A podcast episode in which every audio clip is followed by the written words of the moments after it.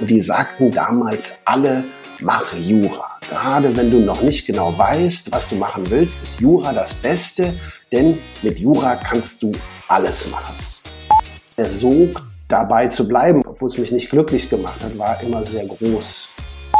Also im Prinzip kann man schon sagen, ich habe mich selbst selbstständig gemacht, ohne zu wissen, was ich machen wollte. Redenschreiber. Ich hatte mal irgendwann gehört, dass es das gibt, dass es Leute gibt, die das machen. Ich fand das unheimlich faszinierend. Ich hatte auch das Gefühl, dass mir das liegt. Also wenn man das Ziel hätte, in eine Situation zu kommen, wo alles sich nicht mehr verändert, nicht mehr bewegt, dann wäre man ja wahrscheinlich nicht selbstständig geworden. Ich kann nur einfach für mich sagen, dass es für mich toll gewesen ist und ähm, dass ich das nicht missen möchte. Ein Buch schreiben, in einem fremden Land ein Unternehmen gründen, den ersten Mitarbeiter einstellen. Experten können euch dazu meistens nur die Theorie näher bringen. In unserem Podcast interviewen wir Selbstständige mit Praxiserfahrung. Sie erzählen von ihren Herausforderungen mit allen Höhen und Tiefen. Herzlich willkommen bei VGSD Story, dem Podcast des Verbandes der Gründer und Selbstständigen. VGSD Story findet ihr auf unserer Website vgsd.de und auf allen gängigen Podcast-Portalen. Hallo zusammen, schön, dass ihr heute wieder mit dabei seid, denn es ist wieder Zeit für eine neue Folge von VGSD Story. Ich bin Maxi und ich habe heute jemanden zu Gast, der selbstständig ist mit einem Beruf, der einem jetzt auch nicht so oft unterkommt. Matthias Müller-Krei ist Redenschreiber. Studiert hat er eigentlich Jura, also ganz was anderes. Ja, und wie diese Kehrtwende kam und welche Herausforderungen er auf seinem Weg gemeistert hat, das werden wir im Laufe des Gesprächs alles herausfinden. Und äh, ja, an der Stelle, Matthias, schön, dass du heute hier bist. Herzlich willkommen bei uns. Hallo Maxi, danke für die Einladung. Du, wir klappern ja mit unseren Gästen immer so ein bisschen ihren Lebensweg ab und äh, wollen schauen, wie sie zu dem oder der geworden sind, ähm, die sie heute sind. Und bei dir habe ich ja jetzt schon ein bisschen gespoilert, dass du Jura studiert hast. Ähm, war das was, das dich während der Schule schon immer interessiert hat oder warum hast du dich äh, dafür entschieden? Also die Antwort, ob mich das in der Schule interessiert hat, äh, ist ein klares Nein. ähm, ich habe, ähm, nachdem ich Abitur gemacht habe, und damals hat man noch Zivildienst gemacht, aber ich wusste danach immer noch nicht, ähm, was ich machen will. Ich war nicht so weit. Und dann war es, glaube ich, bei vielen anderen, aber jedenfalls in meinem Fall war es dann so, dass natürlich dann ganz viele Menschen auftauchen, die genau wissen, was das Beste für einen ist. Und die sagten damals alle, mache Jura. Gerade wenn du noch nicht genau weißt, was du machen willst, ist Jura das Beste, denn mit Jura kannst du alles machen. Ne, das war dann mhm. äh, Mitte der 90er, da wurden viele Juristen gebraucht, auch weil, weil die Einheit, deutsche Einheit noch nicht so lange her war, da brauchte man eben viele Leute und der, äh, da war ein Riesenbedarf an Juristen und ähm, naja, dann war ich eben auch nicht damals äh, selbstsicher genug, um zu sagen, ah, das spricht mich jetzt so direkt nicht an, ich mache was, was mir mehr Spaß macht. Ich habe mich dann darauf eingelassen und muss sagen, dass es, ich habe es dann schließlich zu Ende gebracht, aber ich muss sagen, dass es mir, das war, ist mir schon schwer gefallen, das mhm. zu machen. Hast du es dann mehr oder weniger einfach so durchgezogen oder hattest du zwischendrin auch mal überlegt, abzubrechen? Ähm, ich habe sogar mal abgebrochen, ähm, oh. habe dann zwei Semester Geschichte und Politik studiert. Ah, dasselbe wie ich. Spanisch gelernt. Das war aber so, damals war mein Weg schon so weit fortgeschritten, dass ich dann irgendwann hat es dann bei mir Klick gemacht und ich habe dann wirklich gesagt, okay, was ist denn jetzt der schnellste Weg irgendwo hin?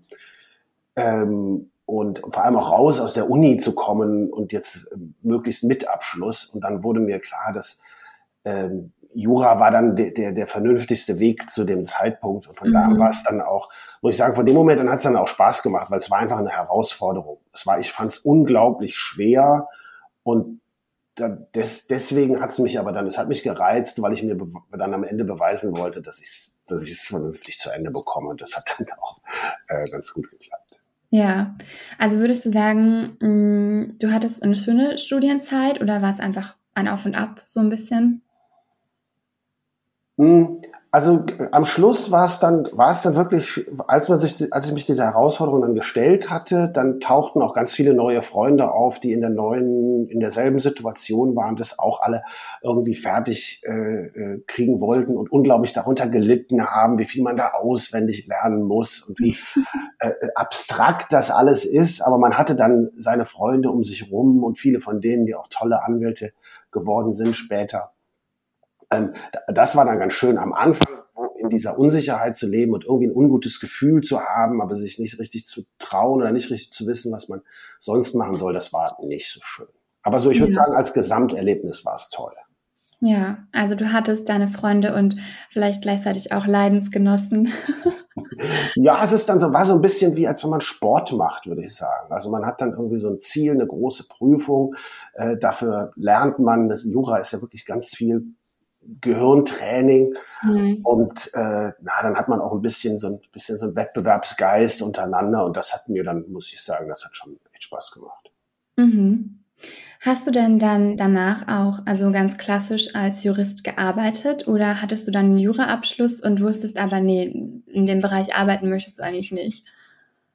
Ähm, ich habe dann beide Examen gemacht und äh, war aber danach, ich wusste nicht, ich hatte schon das Gefühl, dass, also, dass nachdem diese große Herausforderung vorbei war, das jetzt zum Alltag zu machen, die Juristerei, mhm. da hatte ich kein gutes Gefühl bei und ich hatte im Studium äh, Praktika gemacht im äh, journalistischen Bereich. Also ich habe ähm, beim Fernsehproduzenten, beim Radio, beim Tagesspiegel, bei der DPA hatte ich überall Praktika gemacht in, bis zu dem Zeitpunkt und habe dann ähm, und wusste, dass mir das wirklich Spaß macht und habe dann quasi versucht, mein juristisches, äh, ja, das ist, ist natürlich toll, gibt viele Leute, die das immer noch toll finden, wenn man Jura studiert hat und das dann zu verbinden mit dem, was mir Spaß gemacht hat, nämlich den Journalismus und habe dann ähm, habe dann mal ganz kurz als Anwalt gearbeitet, weil einfach auch, ähm, das ist nämlich der Punkt, zu dem Zeitpunkt, als ich mit dem Examen fertig war, war es nicht so, dass man alles damit machen konnte, sondern im Prinzip gar nichts, weil es gab so viele Juristen auf dem Markt. Und mhm. das ist auch, ne, das ist ja immer, äh, äh, das ist immer, das, man soll, glaube ich, seine Karriere eher antizyklisch äh, planen. Ne? Also das, was zum Studienbeginn besonders gefragt ist, ist möglicherweise oder vielleicht sogar wahrscheinlich am Ende nicht mehr gefragt. Das weiß ich heute, wusste ich zu Beginn meines Studiums leider nicht. ähm, aber es war wirklich zu dem Zeitpunkt, ich kann mich erinnern, dass wir, äh, äh, dass wir, äh, wir hatten so ein, naja, wir haben uns regelmäßig zum Kaffee getroffen in, in Düsseldorf am Rhein und da saßen dann zehn Anwälte zusammen, die waren alle hochqualifiziert, extrem intelligente Menschen, die Gott weiß wie viele Sprachen, Sprachen und so weiter. Und die waren alle arbeitslos und waren total frustriert. Heute sind die alle total, also soweit ich das noch überblicke, alle total erfolgreich. Aber es war eben genau diese Zeit, wo es sehr schwierig war für ähm, Juristen ohne einschlägige Berufserfahrung Arbeit zu finden. Für mich ja. war es aber ganz schön, weil er diese ganze, äh, das hat mir auch die Freiheit gegeben, nochmal zu sagen, ähm, also es gab nicht diesen Druck, oh, du hast jetzt diesen tollen Anwaltsabschluss und da wartet die große Karriere auf dich, sondern ich konnte noch mal frei überlegen und habe mich dann ähm, und habe dann bei einem Verlag angefangen zu arbeiten. Okay. Ja, das ist gut, wenn du dann das auch so als Chance siehst, äh, dich neu zu orientieren oder halt zu sagen, ja, jetzt habe ich irgendwie auch andere Auswahlmöglichkeiten. Ich glaube, der Sog, wenn man mal so eine Ausbildung gemacht hat, der Sog, da auch bei zu bleiben, weil es aufwendig war und weil natürlich die Juristerei auch immer wieder Chancen bietet, war der Sog dabei zu bleiben, obwohl es mir nicht, obwohl es mich nicht glücklich gemacht hat, war immer sehr groß. Mhm. Deswegen habe ich das wirklich als Chance begriffen, dass ähm, mich davon lösen zu können und was anderes zu machen. Ja. Ähm, bei dem Verlag hast du dann, ähm, warst du dort fest angestellt und wie lange bist du dort geblieben? Ich war ein bisschen mehr als vier Jahre da, habe als Online-Redakteur, das war ein juristischer Fachverlag, Mhm. Ich habe als Online-Redakteur angefangen und dann relativ schnell bin ich Chefredakteur geworden von so einer Fachbeilage, wo es um, da ging es um Arbeitsrecht und Arbeitsmarktpolitik. Und das war, da war ähm, Ende der, zwei, ab 2008 war ja Wirtschaftskrise. Da wurden, da haben viele Unternehmen versucht, Mitarbeiter loszuwerden. Und das war also für dieses Heft war es eine unheimlich spannende Zeit. War wirklich ein, also war ein interessantes Thema und hat auch großen Spaß gemacht.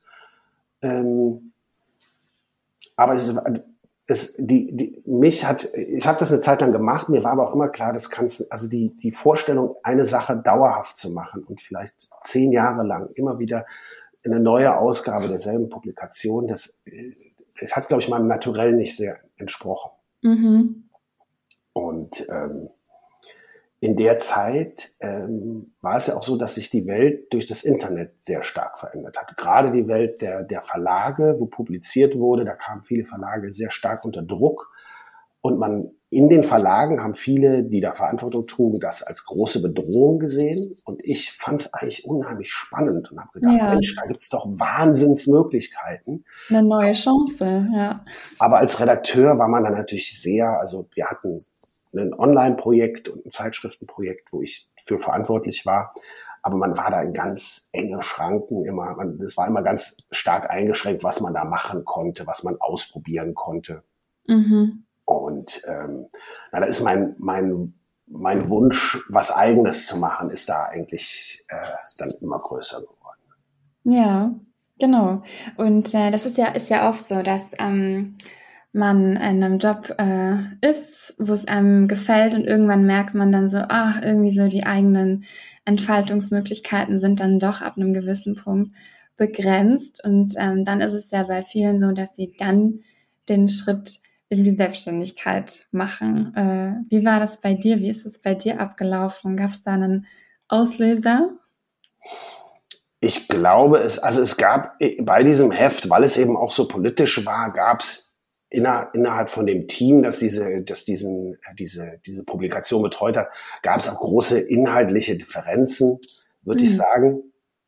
Ähm, das kam dann bei mir dazu, dass ich auch irgendwie gesagt habe, oh, ich würde gerne noch mal was anderes machen. Und dann gab es einfach den Zeitpunkt für mich, wo ich gesagt habe, so jetzt ähm, soll jemand anderes das machen, der es auch wirklich langfristig ähm, betreuen will und ich probiere was, was Neues. Da gab es einfach so einen, so einen Schnitt und war ich dann auch froh drum, dass ich, also ich bin unheimlich glücklich über diese Erfahrung. Ich habe da unheimlich viel gelernt.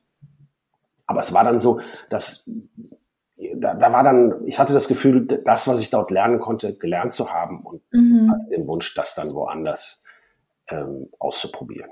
Ja, dann hast du dich, wie war das? Du hast dich selbstständig gemacht und dir dann überlegt, was du eigentlich machen möchtest? Oder hattest du vorher schon eine Idee?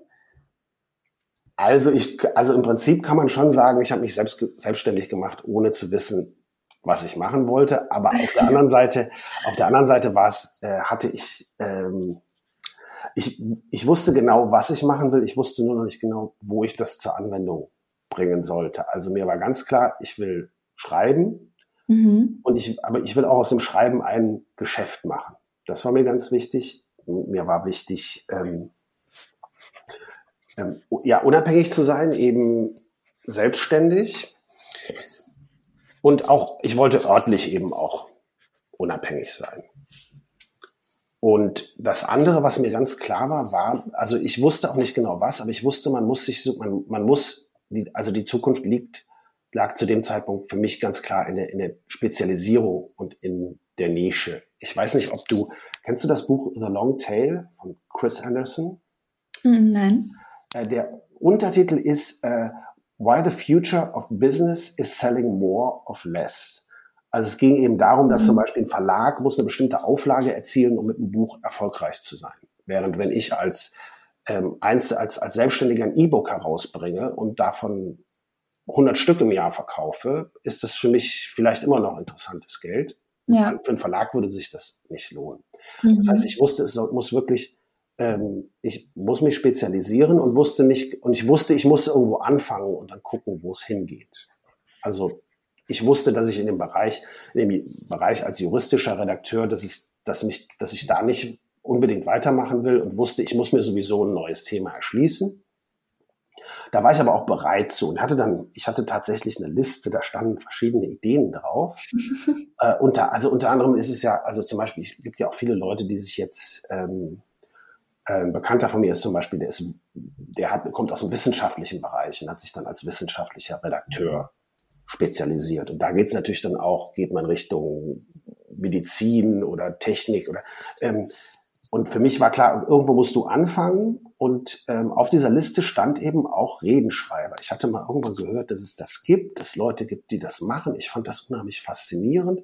Mhm. Ich hatte mhm. auch das Gefühl, dass mir das liegt mit den Leuten. Also die Leute, für die man dann schreibt, sind ja auch dann die, die Reden halten. Also das sind oft Leute, die in gehobenen Positionen sind, die ähm, entsprechend große Egos haben. Und ich hatte aber auch oft mit Leuten zu, zusammengearbeitet und wusste, dass das, ähm, dass ich, dass, dass ich mit denen gut klarkomme, dass ich sehe, was die für, sehen kann, was die für Bedürfnisse haben, dass mich das nicht einschüchtert oder dass mich, dass ich das nicht doof finden würde, dass ich dann was schreibe, wo mein Name nicht auftaucht. Solche Sachen, mhm. mir alles klar. Und habe dann einfach, ich habe dann geguckt, was gibt's denn für Redenschreiber, die das erfolgreich machen hab dann im Internet hab sofort angerufen, hab gesagt, guten Tag, ich äh, wollte mich mal mit Ihnen unterhalten, Sie sind Redenschreiber, ich würde das auch gerne machen. Und ähm, der meinte dann zu mir. Also du hast ganz kurz, du hast einfach äh, gegoogelt nach Redenschreibern und die dann einfach angerufen, so. Genau, das mache ich aber auch bis heute eigentlich immer. Wenn mich was, mhm. wenn mich, gerade wenn mich Menschen interessieren oder wenn, wenn ich denke, wir haben uns was zu erzählen, dann mache ich das ganz oft, dass ich die Leute einfach anrufe. Habe ja. ich, ja, hab ich ja bei dir auch so gemacht. habe ich euren Podcast gesehen, habe ich gesagt, ach, das ist spannend und vielleicht kann ich da auch was erzählen und dann melde ich mich dann einfach. Genau. Und jetzt sitzt du hier. Jetzt sitze ich hier. Und damals war ich eben am Telefon mit dem äh, Tilo von Trota heißt der und er meinte, nee, er fand Redenschreiber auch ganz toll, das hat ihm große Freude gemacht und ähm, also der war da schon ein bisschen war, am Ende seiner Karriere, würde ich, oder die ging dem Ende entgegen. Und, ähm, und er meinte zu mir, dass es, dass es eben das Wichtigste sei, das Marketing. Mhm. Ja, weil es ist einfach, ja klar, man bietet eine Dienstleistung an für hm, ganz bestimmte Gruppe von Leuten, die dieses Problem auch haben, aber die zum Beispiel in meinem Leben jetzt nicht, also wenn ich mich mit Freunden treffe, sind da keine in der Regel keine Leute bei, die große Unternehmen leiten oder ja, Ethik eine wichtige absolut. Funktion haben. Also das eher, also ne, das heißt, man muss gucken, wie man hat eine interessante Dienstleistung wie kommt man jetzt, wie findet man die Leute oder finden, wie finden die mich? Und ähm, aber weil ich mich mit dem Thema schon beschäftigt hatte, was auch gerade das Internet für Möglichkeiten bot, habe ich mir gedacht, das kann ich bestimmt. Und dann habe ich es einfach angefangen. Okay. Was hast du denn dann für Kunden und wie hast du die letzten Endes äh, gefunden? Also ich habe ganz am Anfang, muss ich sagen, habe ich tatsächlich unheimlich viel sogenanntes Code Calling gemacht. Also ich habe mich wirklich, habe gedacht, welche Unternehmen würde, würde ich interessant finden und habe die hab ganz viele angerufen und mir haben natürlich ganz viel, also die häufigste Frage bei diesen Telefonaten war, was ist eigentlich ein Redenschreiber? Mhm. Warum sollten wir das jemals benötigen? Ähm, aber es, ich habe eben auch einen meiner wichtigsten Kunden, mit dem ich heute noch ab und zu zusammenarbeite, den habe ich eben auch in dieser Zeit gefunden, weil ein Unternehmen dann sagte, oh, wir brauchen ganz dringend jemanden, der Reden schreiben kann. Und dann ging es mhm. sofort los, ganz viel für die geschrieben. Und ähm, genau, das war das eine. Das andere war, dass ich eben im Internet, dass ich versucht habe, dass Leute, die jetzt googeln, dass die mich eben auch finden. Und das waren am Anfang ganz viele Leute, die ähm, Hochzeitsreden hielten. Ja. Das, das mache ich jetzt heute nicht mehr, weil es einfach nicht, weil es nicht ähm, auf Dauer nicht lukrativ genug ist für mich. Aber es ist natürlich, war unheimlich, hat unheimlich viel Spaß gemacht, wenn die Leute einem da ihre, ähm, alles aus der Familie erzählen und was es dafür. Das ist ja nicht, gar, gar nicht so viel anders als bei, bei großen Reden. Es gibt ja immer Sachen, die unbedingt gesagt werden müssen und Sachen, die auf keinen Fall gesagt werden dürfen. Und das muss man dann alles vernünftig verpacken. Da ist teilweise ähm, eine Rede des Brautvaters zur Hochzeit ist ein ähnlicher Balanceakt wie die Rede eines Unternehmers, der in schwierigen Zeiten zur Belegschaft spricht. ja, aber das heißt, die Sachen, die du, äh, die Reden, die du schreibst, haben sich auch über die Zeit verändert. Also zum Beispiel von Hochzeitsreden hin mehr zu äh, Reden für Unternehmen oder für, weiß ich nicht, CEOs. Hm, also ich woll, wollte von, ich glaube, wenn man das, das macht, was ich mache, dann, ähm, dann ist schon, will man eigentlich, will man für, für größere Kunden schreiben. Auch vor allem ähm, bei Hochzeitsreden ist das ja so, ähm, wenn ich in, in unserem Kulturkreis hat ja jetzt niemand mehr, ähm, sage ich mal, fünf oder mehr Töchter. Ne? Und, ja. ne? und deswegen, wer jetzt, also wer jetzt zu mir kommt und sagt, meine Tochter heiratet, ich muss da eine Rede halten, der kommt im Zweifel, wenn ich, egal wie gut ich das mache, kommt der im Zweifel nicht wieder. Ähm, ne, weil die wenigsten Leute dann noch mehrere Kinder haben, wo sie bei der Hochzeit eine, eine Rede halten müssen. Und ein Unternehmer, der dann, weiß ich nicht, so und so viele Anlässe im Jahr hat, der ist natürlich ein viel interessanterer Kunde. Das stimmt. Aber am Anfang, ich war, also für, für mich war das Redenschreiben ja auch neu und das ist ja so eine ganz, ähm, ähm, wir haben das ja noch gar nicht angesprochen. Das ist ja eigentlich, das ist ja eine sehr spezielle Tätigkeit. Also jemand muss zum Anlass sprechen, der kommt zu mir, der ruft mich an, wir unterhalten uns darüber eine Stunde, der erzählt mir von seinem, von seiner Aufgabe, von seinem Unternehmen oder wenn es in der Hochschule ist oder manchmal auch in der Politik, erzählt er mir genau, was er, was er gerne sagen möchte, wer das Publikum ist. Ähm, und ich setze mich dann hin und, und äh, schreibe eine, eine Rede dafür. Also es ist eine sehr mhm. spezielle Dienstleistung, man muss sich da ganz stark reinversetzen, man muss mit ganz vielen verschiedenen Menschen zusammenarbeiten, sich zu überlegen, wie würde derjenige das denn ähm, auch sprachlich rüberbringen, wie, wie, wie passe ich die Worte seinem, seinem, seinem Stil an, was spielt er da für eine, was, was hat er da für eine Rolle, die er da verkörpert. Und ähm, das war am Anfang natürlich toll, dass man, dass da diese vielen Leute mit Hochzeitsreden kamen und dass ich da ähm, unglaublich viel Praxis sammeln konnte. Und wie gesagt, es hat Spaß gemacht, aber als sich das, wenn sich das dann entwickelt, wenn man natürlich dann einen Unternehmer hat, der sagt, der natürlich auch viel mehr dem, dem die Dienstleistung viel mehr wert ist und der mhm. dann mehrmals im Jahr spricht und man hat jemand, der Hochzeit entscheidet man sich natürlich dann für den Kunden, der, der langfristig auch erfolgsversprechender ist. Ja. Wie lange hat das denn gedauert, bis das so wirklich so gelaufen ist, wie du dir das vorgestellt hast? Weil ich schätze mal, so die erste Zeit hast wahrscheinlich hauptsächlich du ziemlich viel Input reingesteckt und hast telefoniert und so. Und gab es irgendwann den Punkt, wo die Leute dann auch auf dich zugekommen sind, wo sich das, sich das dann umgekehrt hat? Mm. Also es ist schon, das war mir auch klar, dass es nichts ist, was jetzt schnell gehen wird, dass man da einen mhm. etwas längeren Atem haben muss. Und ich war so, ähm, ähm, so voller Begeisterung dafür, dass ich auch bereit war, das, ähm, die, diese Zeit auszuhalten. Und ähm, ich sag mal, die ersten zwei Jahre war es schon, war es schon echt ähm, ähm, schwierig, aber es sind dann auch tolle Sachen passiert. Also ich habe direkt im direkt im ersten Jahr habe ich eine Rede geschrieben, die in Frankfurt in der Paulskirche gehalten wurde, wo ich dann auch selber hingefahren bin, die super angekommen ist. Und das waren natürlich dann auch solche Erfolgserlebnisse, die, die mich dann weitergetragen haben. Und dann ging es auch, es ging dann also nicht schnell, aber es ging, man konnte dann sehen, jedes Jahr ist mehr, man sieht, da ist ein Trend, der wird sich auch fortsetzen. Ja. Hm.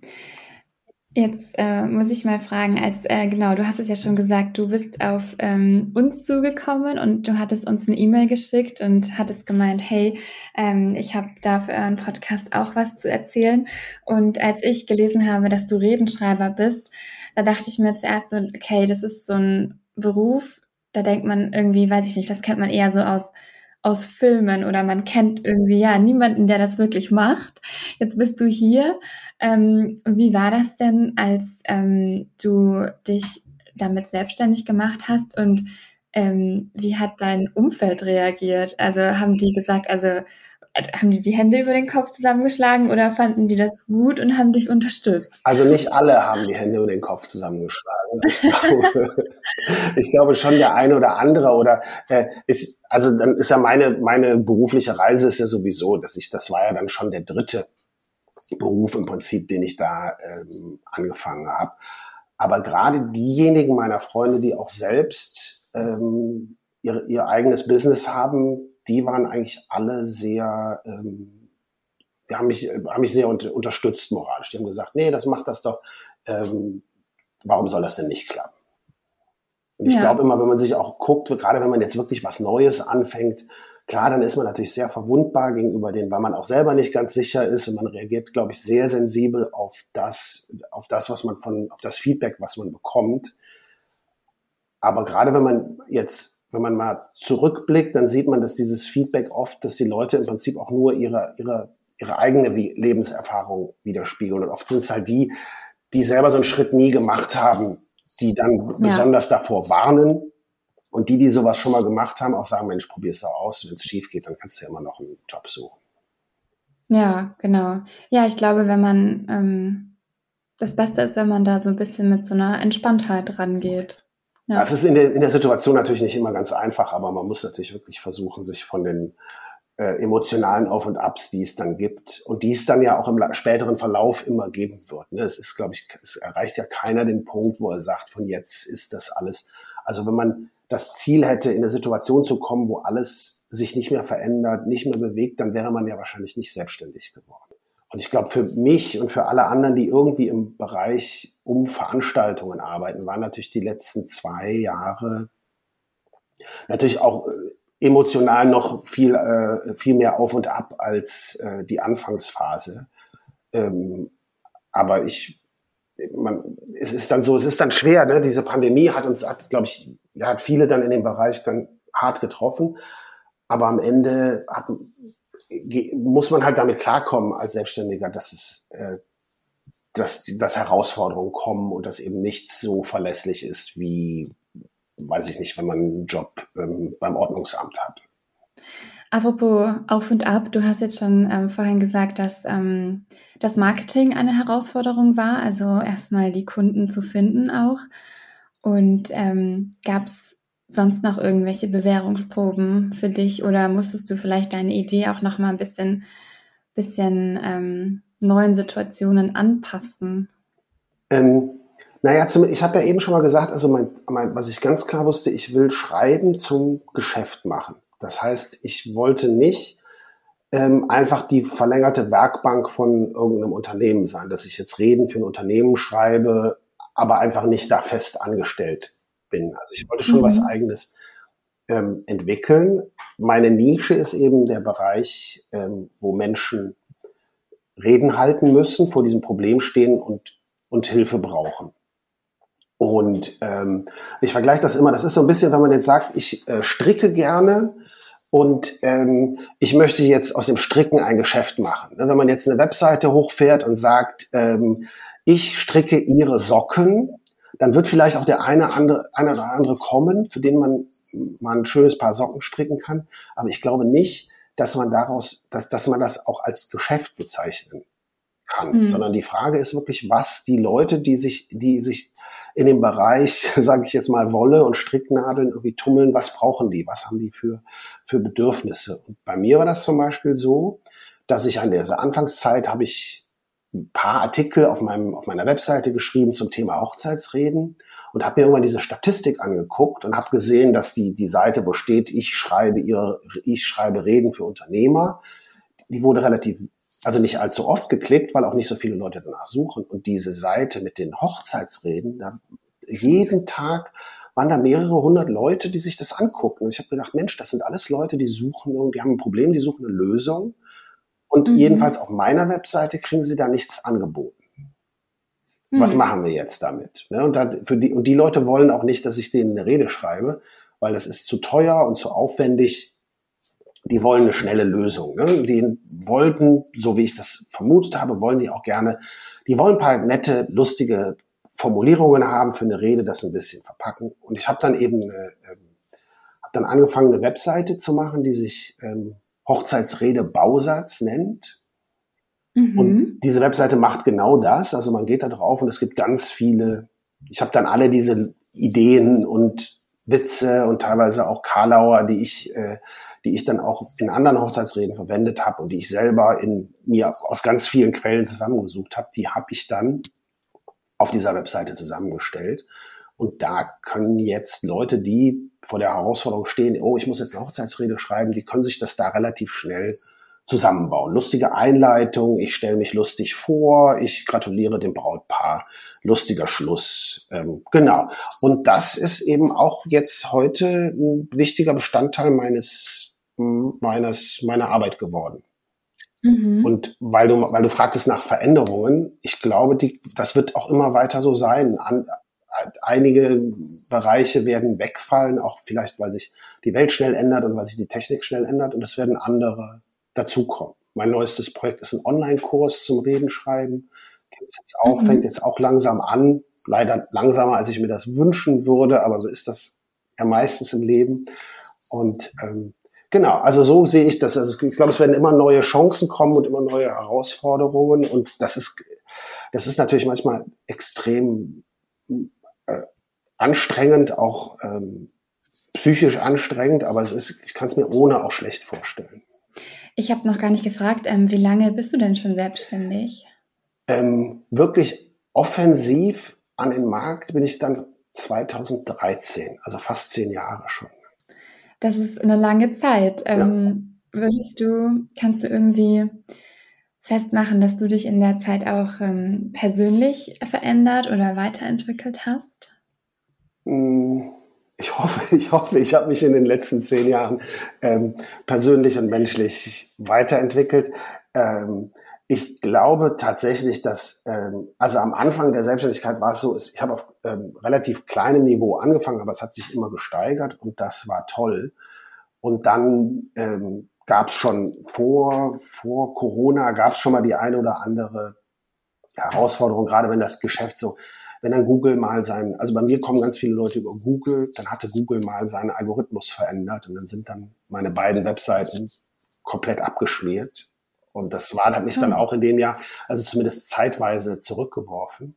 Ich glaube, was sich wirklich verändert hat, ist, dass ich emotional mit diesem Auf und Ab, dass ich das, dass ich das so ein bisschen besser von mir fernhalten kann. Nicht nur das Negative, mhm. sondern auch das Positive. Also, dass man jetzt auch nicht mehr gleich total ausflippt, weil irgendwas geklappt hat. Und genauso wenig äh, ähm, kriege ich jetzt einen Heulkrampf, wenn irgendwas total schief geht. Also, mhm. ähm, dass man da besser mit klarkommt. Ist immer noch ein riesen Lernprozess, aber ich, ich sehe Hoffnung auf, äh, auf Verbesserung. ja. Jetzt hast du mir im Vorgespräch erzählt, dass du auch immer wieder in Spanien bist, äh, auch für längere Zeit. Das heißt, du bist dann dank der Selbstständigkeit auch super flexibel und äh, kannst von überall aus arbeiten. Genau. Ähm, das, also das war auch mir, das war mir, das war, das hat mich so fasziniert. Also das gab es ja ähm, also zu der Zeit, als ich an der Uni war, da mhm. gab es das ja gar nicht. Ja, also du hast mir doch, du hast doch auch mir erzählt, dass du jetzt hast deinen Job ähm, für den Podcast, den hast du mit nach Norwegen genommen und ähm, ähm, als das anfing, dass es überhaupt diese Möglichkeiten gab, da hat mich das so fasziniert, dass sich die Welt verändert und dass man sowas machen kann. Das war mit einer der, einer der großen Motivationspunkte für mich für diese Selbstständigkeit. Und darum habe ich auch von Anfang an äh, immer geguckt, dass ich auch, also ich gebe auch Seminare, auch ähm, äh, Inhouse-Seminare, also jetzt nicht nur äh, Online-Kurse, sondern auch wirklich Präsenzseminare. Aber das ist nicht so, dass ich dafür jetzt ständig ähm, am mhm. selben Ort sein muss. Und das war mir, das war mir irgendwie unheimlich, unheimlich wichtig und das, das, ähm, ja, das genieße ich eben auch sehr. Ich habe keine Kinder. Ähm, und das, das gibt einem natürlich dann noch mehr diese Freiheit, solche Sachen zu machen und zu probieren.